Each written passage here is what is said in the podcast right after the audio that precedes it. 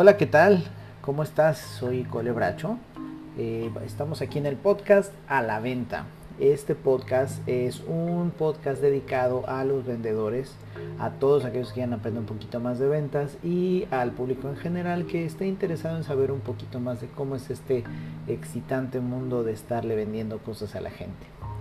Eh, este podcast va a venir en varios formatos. El primer formato es eh, como este, que van a ser cápsulas entre 15 y 20 minutos hablando de un tema en particular de ventas. Vamos a tener un formato un poco más amplio de a lo mejor 45 minutos o una hora de entrevistas.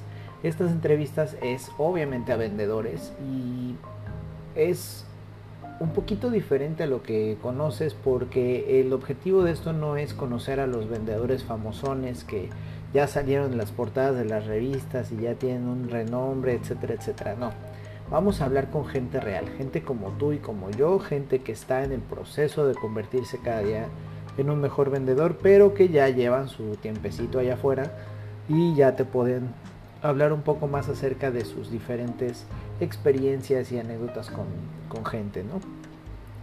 Em, una de las principales razones por las cuales comencé este podcast es porque constantemente llevo 18 años en ventas, esos 18 años en ventas, 12 llevo entrenando.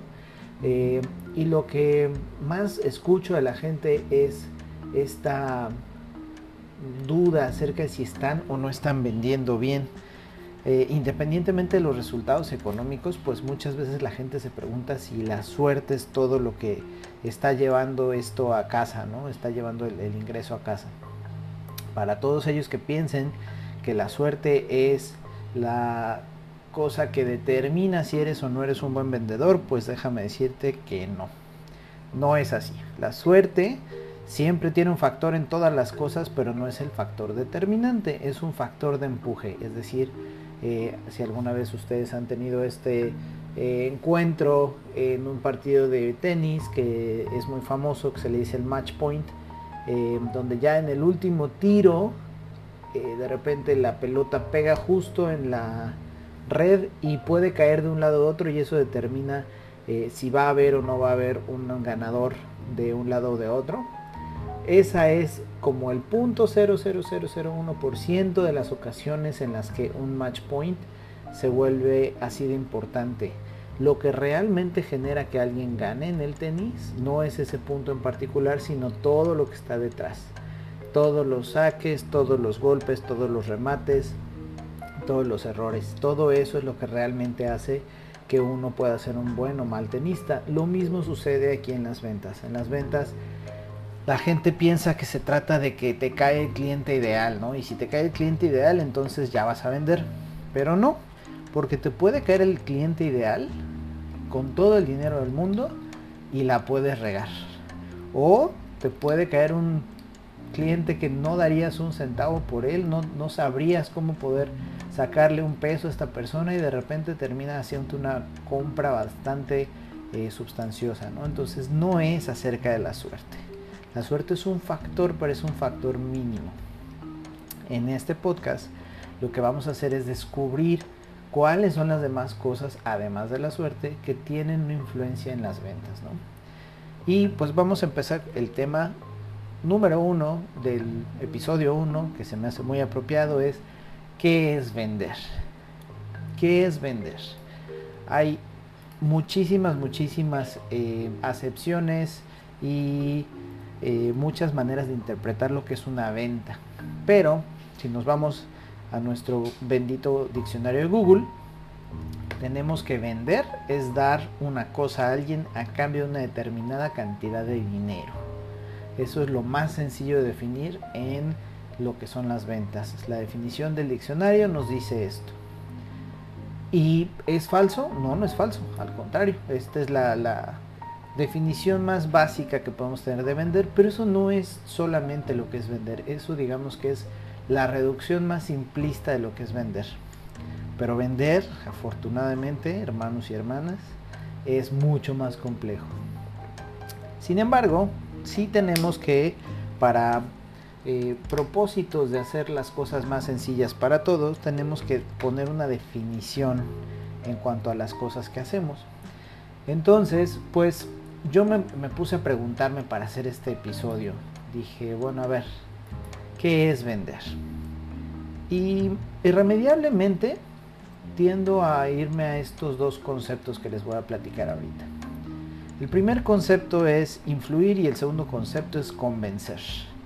Cada vez que le pregunto a la gente qué es vender para ellos, de una u otra forma terminan diciéndome que quieren convencer a la gente de hacer algo. O que es convencer, o es convencimiento, o es algo eh, más o menos similar a convencer.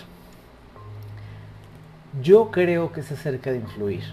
Y entonces tú me dirás, bueno, ok Cole, pero ¿qué es o cuál es la diferencia entre influir y convencer? Bueno, convencer, si nos vamos de nuevo a nuestro bendito eh, diccionario de Google, convencer es conseguir razones y argumentos para que una persona actúe o piense de un modo determinado. Lo voy a convencer, sería el, la manera apropiada de, de verlo. Porque esto es, no es necesariamente lo que yo creo que son ventas? Bueno, convencer es que tú llegues con un argumento racional, con una razón literal, de por qué deberías o no deberías hacer otra cosa. Y cuando hablamos de influir, yéndonos de nuevo a nuestro bendito diccionario de Google, eh, lo que se define como influir es producir sobre otra persona o cosa cierta acción o efecto que la hace cambiar o variar. Como que, como por ejemplo el calor influye en la vegetación. ¿Quiere decir esto que necesariamente el calor hace que la vegetación se queme? Pues no necesariamente. Hay muchos cambios dependiendo del sistema, dependiendo del ecosistema, dependiendo de una sin número de cosas y variables. Pero entonces, cuando hablamos de ventas, ¿por qué debería haber una diferenciación entre influir y convencer. Creo que el tema en, esto está en las emociones. Cuando tú quieres convencer a alguien, lo que haces es irte a tus argumentos más lógicos y tratar de hacerle cambiar de parecer o de accionar. Cuando tú influyes, lo que tú eres, lo que sientes, tu presencia y esencia provocan un efecto el efecto no necesariamente es comprar o vender, más bien. A veces tu influencia solamente es para darle a la persona una perspectiva diferente. Estás de una u otra forma causando un efecto en la persona. No necesariamente argumentando tu manera de ser o tu manera de pensar. ¿A qué me refiero con esto? Bueno, el ejemplo que más me gusta poner en este caso es acerca de un restaurante. Si yo quiero convencer. Tengo aquí enfrente de mí a un muñequito de estos de pop, que es un Deadpool en traje de barista. Entonces, a veces tengo conversaciones, no me traten de mandar al manicomio, así es uno. Eh, tengo conversaciones ampliamente filosóficas con este pequeño Deadpool barista eh, si alguien no sabe quién es Deadpool, es el héroe de Marvel que tiene un factor de curación increíblemente acelerado y que es prácticamente inmortal. Y pues la cultura pop ha hecho estos muñequitos que tienen a diferentes eh, muñecos de nuestra cultura, hechos, perdón, diferentes personajes de nuestra cultura, hechos muñecos. Entonces yo hablo con este Deadpool barista a veces de las cosas que me preocupan. Entonces tomando en cuenta aquí a Deadpool barista, le voy a comentar en un ámbito de o en una necesidad de convencerlo, le voy a decir, mira Deadpool, pues fíjate que yo tengo un restaurante que quiero que vayas a visitar, se llama eh, un rodicio de restaurante. Este restaurante lo que hace es que pues te lleva a diferentes eh, cortes de carne te da un pequeño fragmento para que lo pruebes. Puedes comer tantos fragmentos como tú quieras. Eh, y varios meseros van pasando con sus diversos cortes de carne y te van dando secciones de ese corte de carne para que tú los pruebes.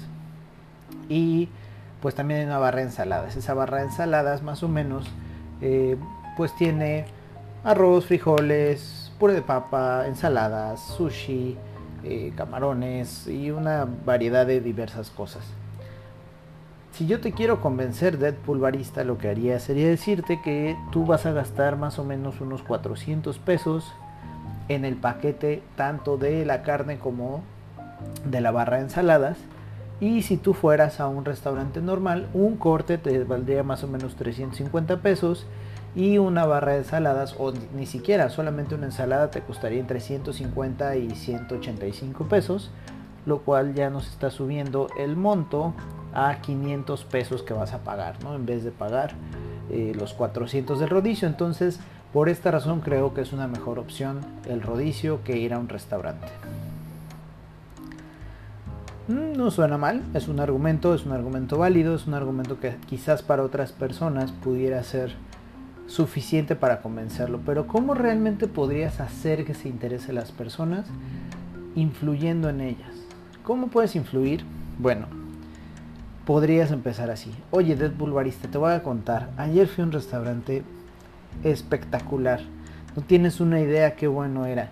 No solamente vas con la intención de comer carne, sino que además tienes múltiples opciones de carne el servicio es excelente, yo estaba fascinado, me dejaron de repente un pedazo de picaña, de repente me dejaron una este cirlón de búfalo y después me trajeron arrachera, después eh, pechuga rellena de pavo, después me trajeron chistorra, eh, yo comí por lo menos no menos de 500 gramos de carne entre cada una de las cosas que me fueron trayendo y estuvo delicioso, la cocción estaba impecable y si no te gustaba la cocción, podías regresar el corte y te podían regresar el corte tan cocido como tú lo quisieras.